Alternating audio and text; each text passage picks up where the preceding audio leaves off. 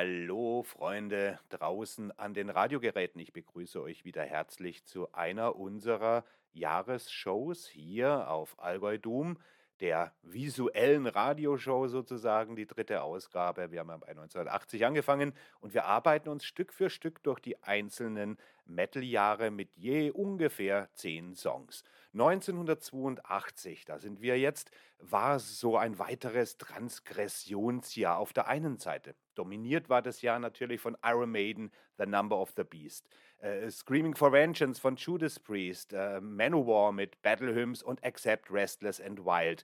Die Songs, die ich euch heute vorspielen will, die sind ja, nennen wir es mal Underground, auch den gab es damals, da hat sich die Spreu ein bisschen vom Weizen getrennt. Wir wissen, The Number of the Beast, wie gesagt, das dominante Album von 1982 oder eins dieser vier genannten dominanten Alben von 1982. Da sieht man, dass Iron Maiden innerhalb von knappen zwei Jahren äh, sozusagen die Spitze übernommen hat in dieser äh, neuen Heavy-Metal-Bewegung und viele Musiker, die, äh, viele jugendliche Musiker, die diese, diese Entwicklung der Bands gesehen hat, von 1979 an bis 82, haben mittlerweile selbst ihre Bands am Start und werden in den nächsten Jahren, sprichwörtlich ab 1983, das Zepter in die Hand nehmen und den Heavy Metal in ungeahnte Höhen katapultieren. Aber was wir 82 schon merken ist, es gibt immer noch die Bands und das ist das Groß von den Bands, die ich euch heute vorspielen und vorstellen werde, ein bisschen unbekannter, ein bisschen vergessen und so weiter. Manche auch zu äh, äh aus gutem Grund. Das ist jetzt nichts, wo man sagt, das sind die absoluten Klassiker, weil die absoluten Klassiker, die ich schon genannt habe, die haben den Heavy Metal innerhalb von zwei Jahren äh, zu einer Kunstform erhoben, die einen Status quo 1982 darstellte. Gerade äh, die genannten Iron Maiden, Judas Priest, ob die jetzt zur New Wave of British Heavy Metal gehören oder nicht, oder erst, weil die ja 1970 schon aus 1970 rauskamen, Motorhead und so weiter. Die üblichen Verdächtigen, die natürlich hervorragende Alben in dieser Zeit gemacht haben, aber viele junge Bands, die immer noch ein bisschen, und das war ja auch in den vorangegangenen Jahren so, im Hardrock stecken geblieben sind, die sich langsam vorangetastet haben, nur während andere Bands wie Iron Maiden, Judas Priest, Accept und so weiter die Messlatte für das, was Heavy Metal eigentlich als Standardmodell darstellen soll, äh, vollendet haben. Ne? Also wir bewegen uns heute immer noch wie 1980 und 81 ein bisschen so in diesem nicht Fisch, nicht Fleisch, aber es ist vielleicht trotzdem für euch interessant und aus musikhistorischen Gründen und entwicklungstechnischen Gründen natürlich interessant, das ein oder andere zu hören. Unser erster Song geht nicht nach England, sondern der kommt aus Schweden von einer Band namens Glory Bells Band. The Glory Bells Band, die sich später nur noch Glory Bells genannt haben. Und unser Song ist vom Album Dressed in Black, das 1982 rauskam. Die Band hat es nur auf zwei Alben gebracht.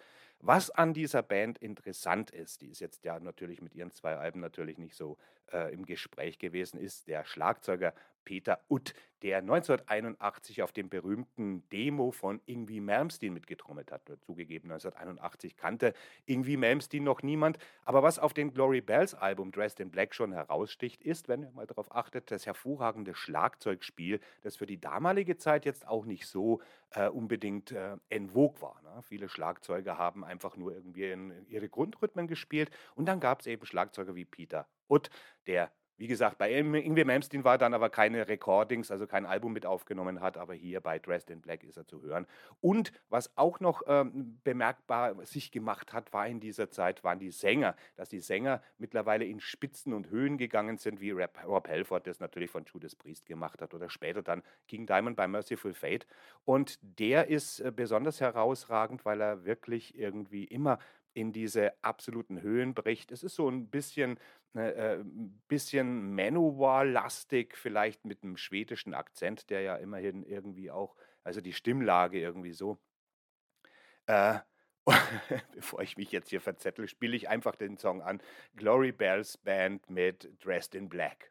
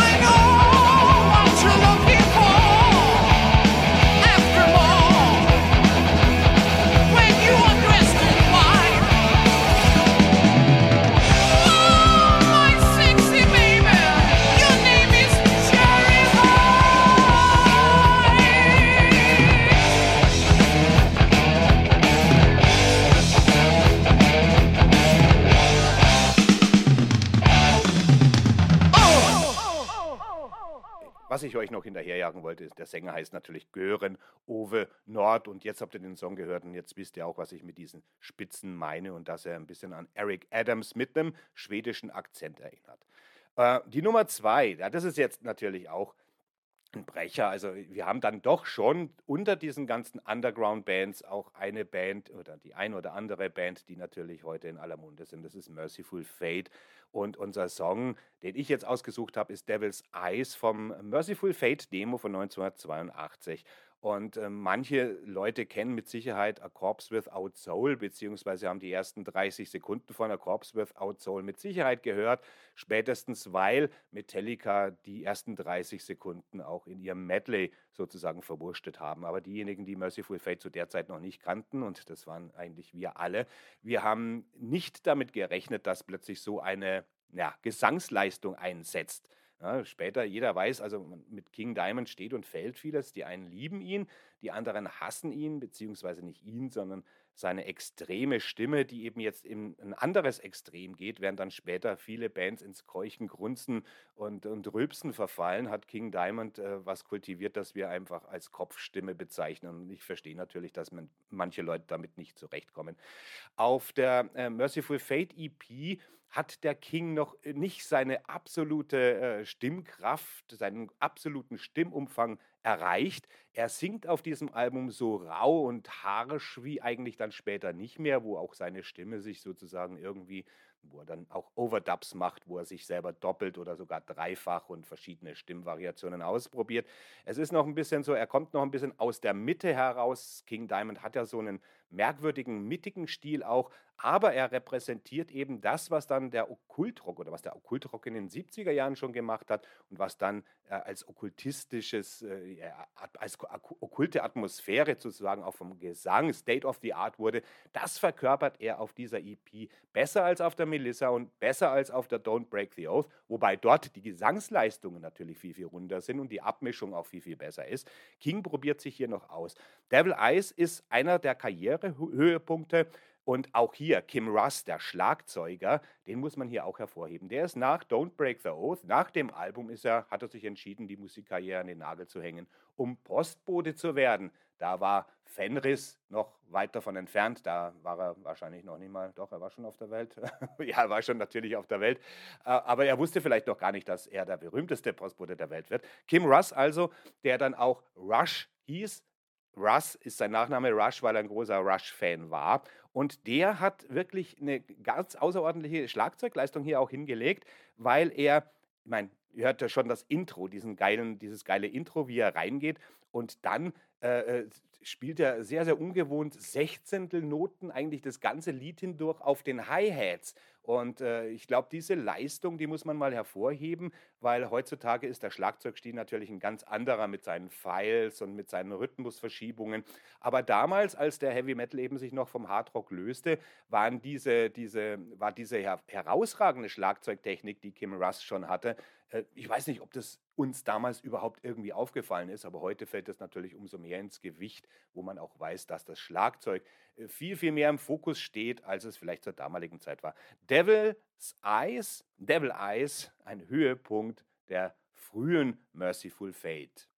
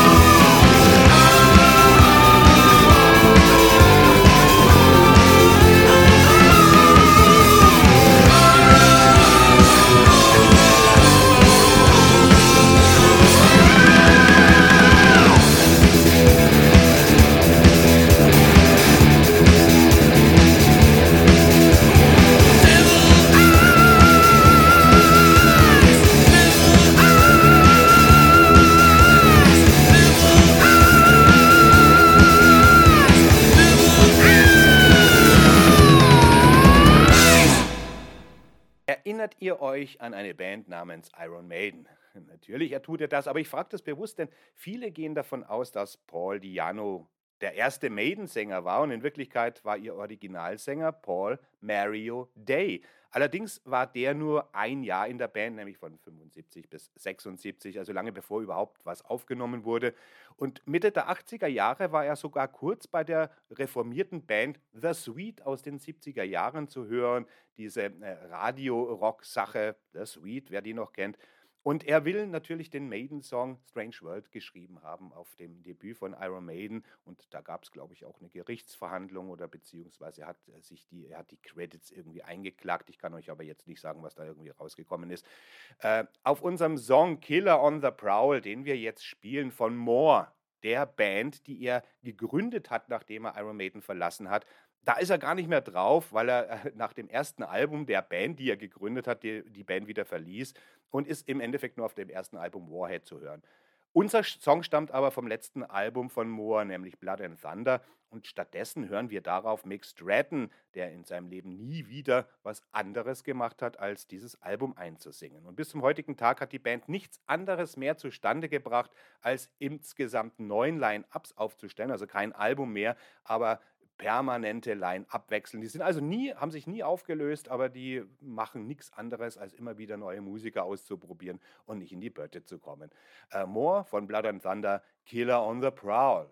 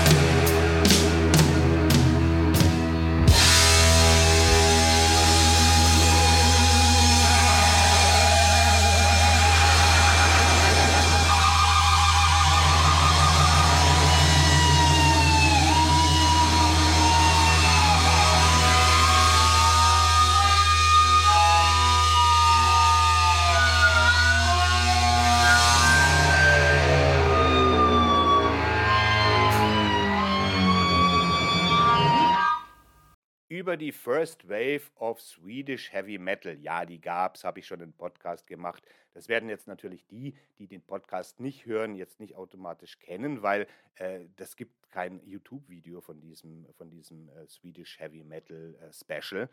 Und äh, wir hatten ja gleich zu Beginn einen schwedischen Vertreter hier mit den Glory Bells, aber jetzt gehen wir in die Tiefe des schwedischen Metal, in den Kultbereich. Natürlich spreche ich von Heavy Load.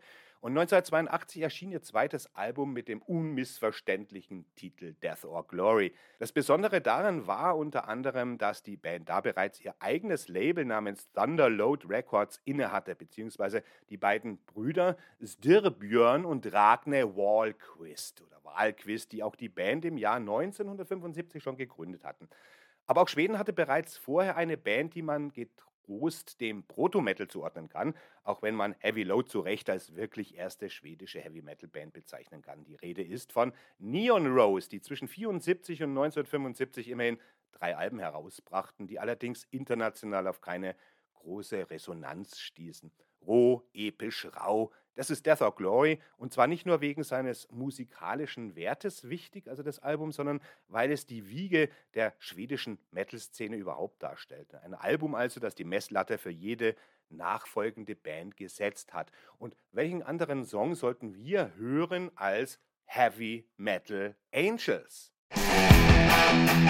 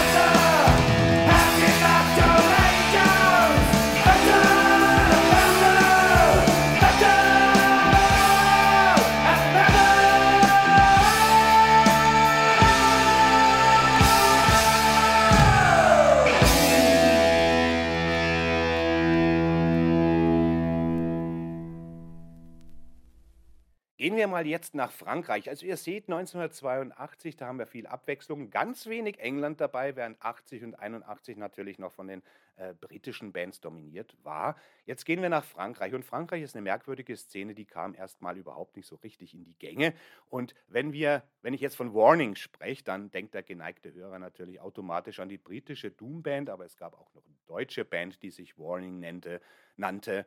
Und äh, wir sprechen allerdings von den Franzosen, die von 1980 bis 1985 existierten mit diesem Namen und sie brachten es immerhin auf drei Alben.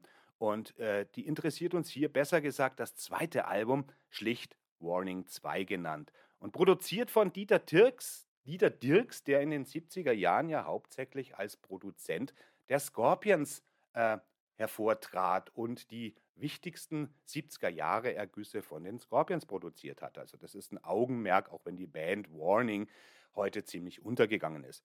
Die frühe, frühe französische Metal-Szene, die kam, wie gesagt, im Gegensatz zu ihrer Konkurrenz aus Britannien nur langsam in Gang. Und in der Tat, Tat gab es im ersten Jahrzehnt der Metal-Reise aus Frankreich keine nennenswerten Heavy-Veröffentlichungen. 1980 gab es nicht viel mehr als die sehr beliebten Trust, die einen Sound propagierten, der an das Heavy-Metal-Modell heranreichte. Aber ansonsten war da wirklich nicht viel. Und auch wenn die langsam in Gang kamen, ist Frankreich ja ein spezielles Pflaster in auch verschiedenen Untergenres, zum Beispiel wie dem Black Metal haben sie sich immer irgendwie ein bisschen gegen die Norm gestellt.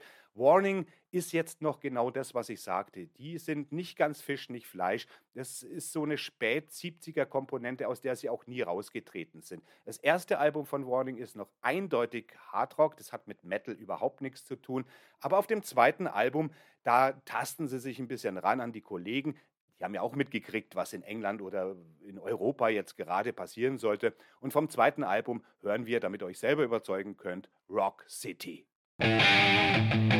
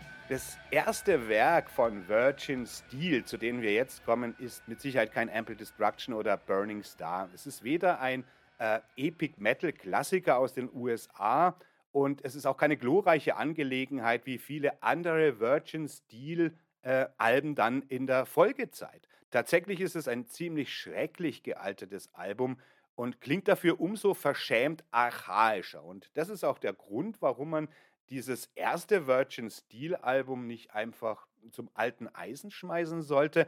Es ist mit Sicherheit kein Klassiker und es geht wahrscheinlich auch im Katalog von Virgin Steel äh, unter, außer den neueren Sachen, die ja überhaupt nichts mehr mit der Glorifizierung von Noble Savage zum Beispiel, solchen Alben, solche, solche Epic Metal äh, Legenden irgendwie vorgelegt haben. Ich habe euch jetzt den Song American Girl rausgesucht, um euch zu überzeugen, dass die Archaik, auch wenn sie natürlich nicht in der ersten Liga des Heavy Metal und des US Power Metal steht, trotzdem seinen Charme hat aufgrund des Tastens und aufgrund des noch vorhandenen Unvermögens. Also Virgin Steel, American Girl.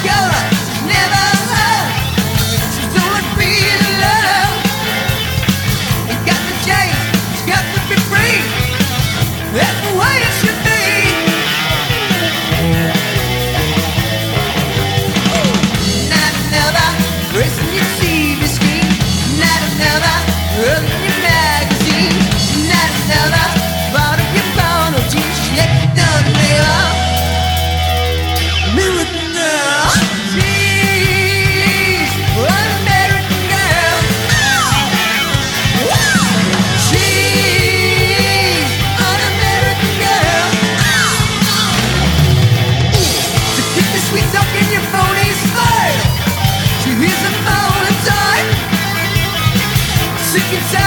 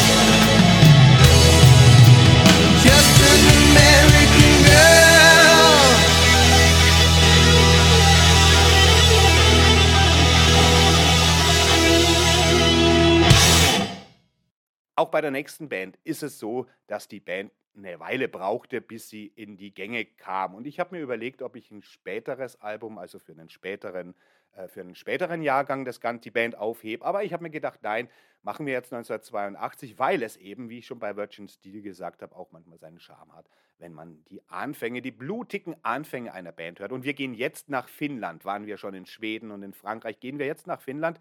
Und äh, manche Bands brauchen eben eine Weile, um ihr Versprechen zu erfüllen. Ich meine, man muss sich nur Bands wie Judas Priest oder Deep Purple anschauen, um schlüssige Beweise dafür zu finden, dass das erste Album nicht immer so bahnbrechend ist, wie wir es uns als Hörner, Hör, als Hörner, als Hörer gerne wünschen. Manchmal brauchen die Dinge eben Zeit, um zu reifen. Und die finnische Underground-Band Oz, die macht ihre ersten kollektiven Schritte zum Ruhm unter eher ungünstigen Bedingungen mit Heavy Metal Heroes, einer LP, die im Vergleich zu der schieren Energie ihrer Nachfolger, dem ungemein unterhaltsamen Fire in the Brain zum Beispiel, noch blasser und substanzloser klingt. Und den Song, den ich euch heute von dieser Band vorspiele, der hat auch irgendwie einen komischen Titel. Viele Titel in dieser Zeit passen weniger zum Heavy Metal als immer noch zum Hardrock der 70er. Hey You heißt der Titel. Und ihr merkt gleich, bis auf den, den Riff, auf das Eingangsriff ist der Band zu der Zeit noch nicht wirklich viel eingefallen, aber es ist immerhin eine Single von 1982 und Oz wird dann später im Laufe der Zeit auch noch besser werden, aber ich wollte diese blutigen Anfänge jetzt einfach reinbringen. Oz, hey you.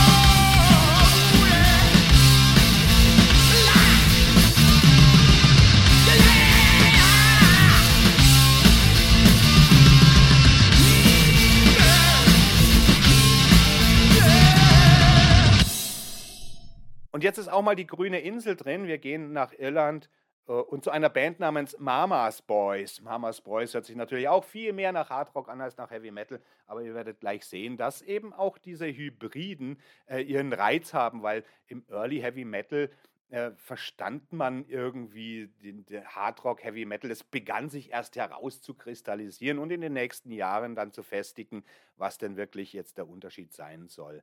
Bis auf Bands, die ich immer schon genannt habe, eben wie Iron Maiden oder so weiter, die schon eine Messlatte hochlegten, war das in der, in der Masse der jungen Bands noch gar nicht so richtig angekommen. Die wussten gar nicht, wie man Heavy Metal spielt. Die spielten einfach härteren Hardrock sozusagen und die Mamas Boys aus Irland sind da äh, keine Ausnahme.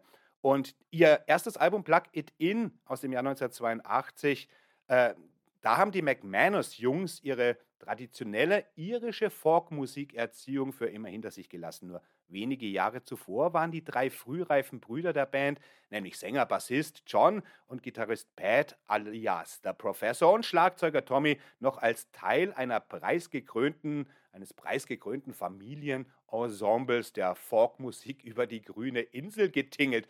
Und vielleicht hört man in diesem durchaus schon wurzigen, wurzeligen Rocker Reach for the Top noch ein bisschen so diese irische Folklore, aber Mamas Boys, die Jungs von Mami, die haben sich entschlossen, irgendwie ein bisschen rockigere Töne anzu, anzu, anzueignen.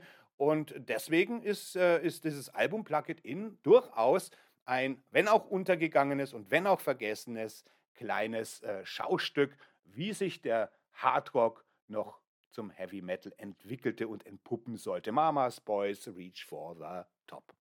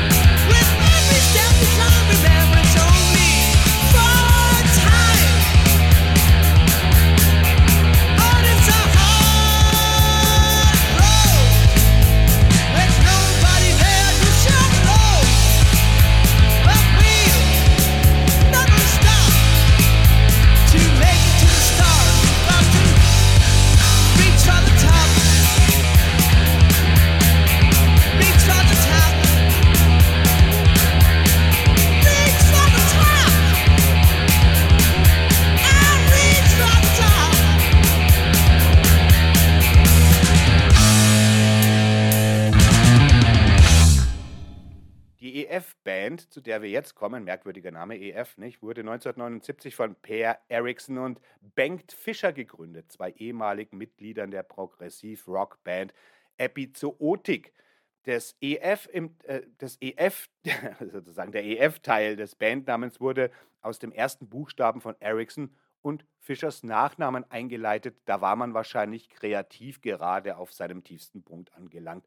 Qualitativ reicht dieses Album nicht ganz an das Niveau einiger Veröffentlichungen von hochkarätigen Heavy-Metal-Bands dieser Zeit heran, wie zum Beispiel Chateau, Avenger, Blitzkrieg oder Diamond Head. Wenn man bedenkt, dass dies die absolut besten sind, die im Underground, bleiben wir mal im Underground, irgendwie vorhanden waren. Aber es ist trotzdem verdammt gut, dieses Album. Der Sound, der sich hier zeigt, ist so ziemlich der typische New Wave of British Heavy Metal Sound. Viel 70er Rock und Boogie Blues, tiefe, wummernde Bässe und ein höheres Tempo als bei den früheren Künstlern wie Thin Lizzy oder UFO und so weiter. Und das zeichnet die Band auch aus und deswegen ist sie auch hier. Und zwar mit Love is a Game, diesem Girl-Cover ihr, von ihrem Album Deep Cut. Zum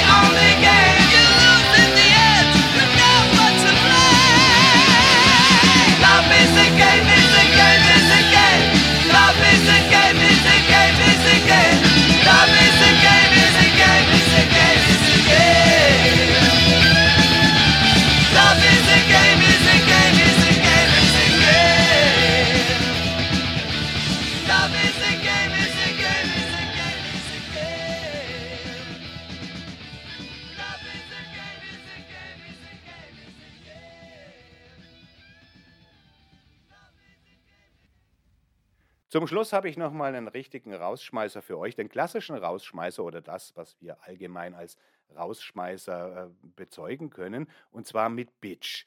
Von der Damnation Alley EP, die auch 1982 erschien, habe ich euch den Song Saturday ausgesucht. Und Savage Master Fans können sich hier auf einen Leckerbissen freuen.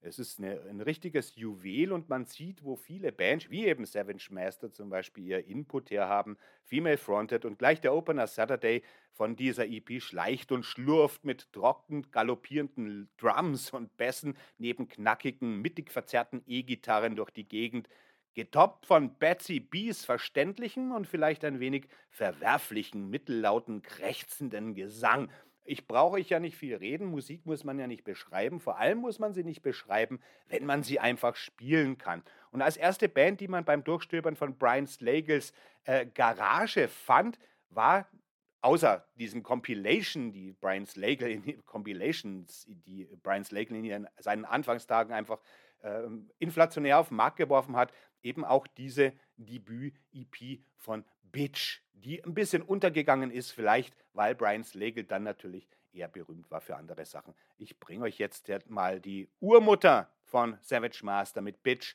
und Saturdays. Viel Vergnügen!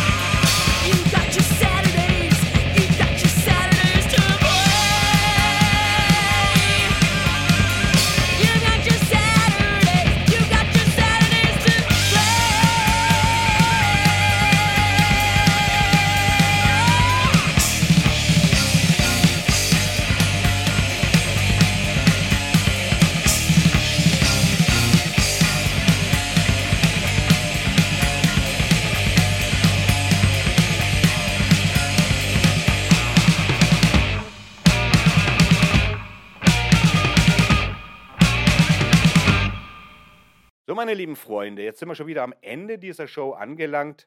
Und äh, ich hoffe, ihr hattet ein bisschen Freude. Abonniert diesen Kanal. Ich versuche natürlich so schnell wie möglich den nächsten Jahrgang vorzubereiten. Ob das im wöchentlichen Takt klappt, klappt, wie es bis jetzt so der Fall war, das weiß ich nicht, denn es ist immer wirklich ein Haufen Arbeit, weil ich die Songs, die ich äh, mir auswähle, um sie euch vorzustellen, immer erst prüfen muss. Und da es keine Liste gibt von Fairtrade oder, oder ob die, die Plattenfirmen oder die Rechteinhaber äh, das auf YouTube auch dulden und manchmal auch gar nicht herauszufinden ist, wer die Rechteinhaber sind, macht mir das die Recherche und die Arbeit im Vorfeld natürlich immer ein bisschen aufwendig. Ich bitte euch um Verständnis, wenn jetzt nicht im wöchentlichen Takt jeder Jahrgang kommt. Ich kann euch nur eins versprechen, ich arbeite dran, hoffe, ihr hattet Spaß, hinterlasst mir das Ganze in den Kommentaren, bleibt mir treu und keep on rockin'.